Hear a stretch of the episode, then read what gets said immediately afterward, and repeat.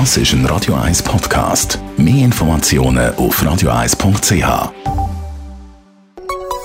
Der Konsumententipp auf Radio 1 präsentiert von comparis.ch, einem führenden Schweizer Internetvergleichsdienst. comparis.ch als regelmäßiger Software-Update vom Handy oder vom Tablet, Laptop etc. haben wir uns inzwischen natürlich alle gewöhnt. Aber mittlerweile macht jetzt auch schon der Fernseher ab und zu ein Update. Das Auto ist auch schon ein fahrender Computer, der regelmäßig ein Software-Update braucht. Und sogar, Achtung, meine Wäschmaschine hat letztens behauptet, es gäbe jetzt ein Update. Jean-Claude Frick von Comparis, wieso, fragt mich inzwischen praktisch mein ganzer Haushalt nach Updates. Warum muss das so sein?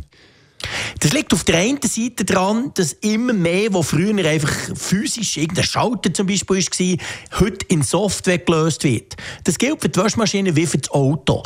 Bei beiden gibt es inzwischen mehr Touchscreens als Schalter. Und Touchscreen, das heisst Software. Und mit dieser Software kann man eben auch Veränderungen bringen. Also zum Beispiel die Funktion von einem Schalter ändern. Vorher ist zum Beispiel die Sitzheizung angegangen. Neu kann man lang draufdrücken und dann kann man die Sitzheizung neu einstellen, wie warm man sie hat. Das als Beispiel beim Auto. Und darum gibt es immer wieder Updates. Der andere Grund ist weniger positiv, und zwar geht es da um Fehler. Je komplexer eine Software ist, desto mehr Fehler hat sie. Das ist einfach so.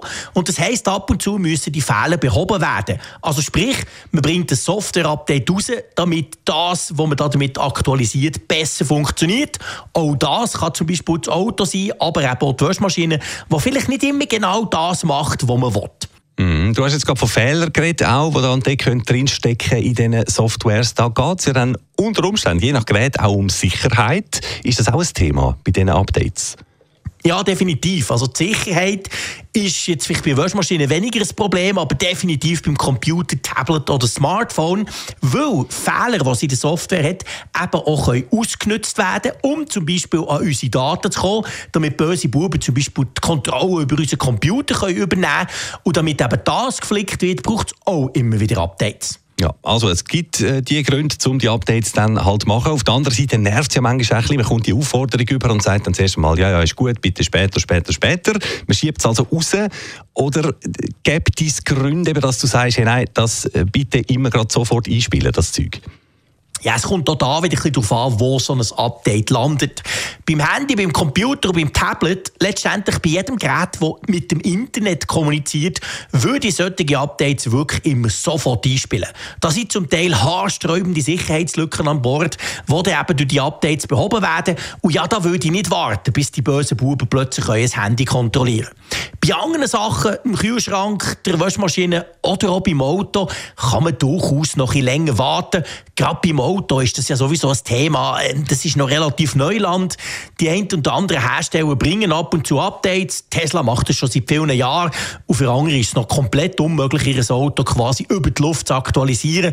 Also da muss man sich genau informieren, was so ein Update wirklich bringt.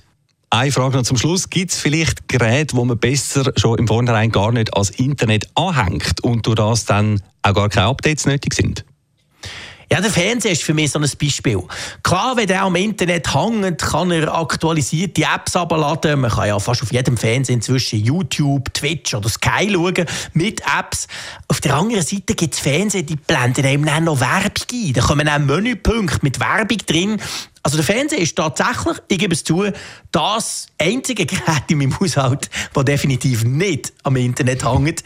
Einfach weil ich finde, dort ist das Internet eher störend. Das heisst, mein Fernseher bekommt auch keine Software-Updates. Hm, damit kann ich aber leben.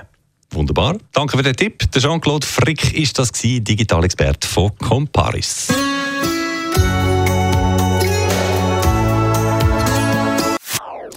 Das ist ein Radio 1 Podcast. Mehr Informationen auf radio1.ch.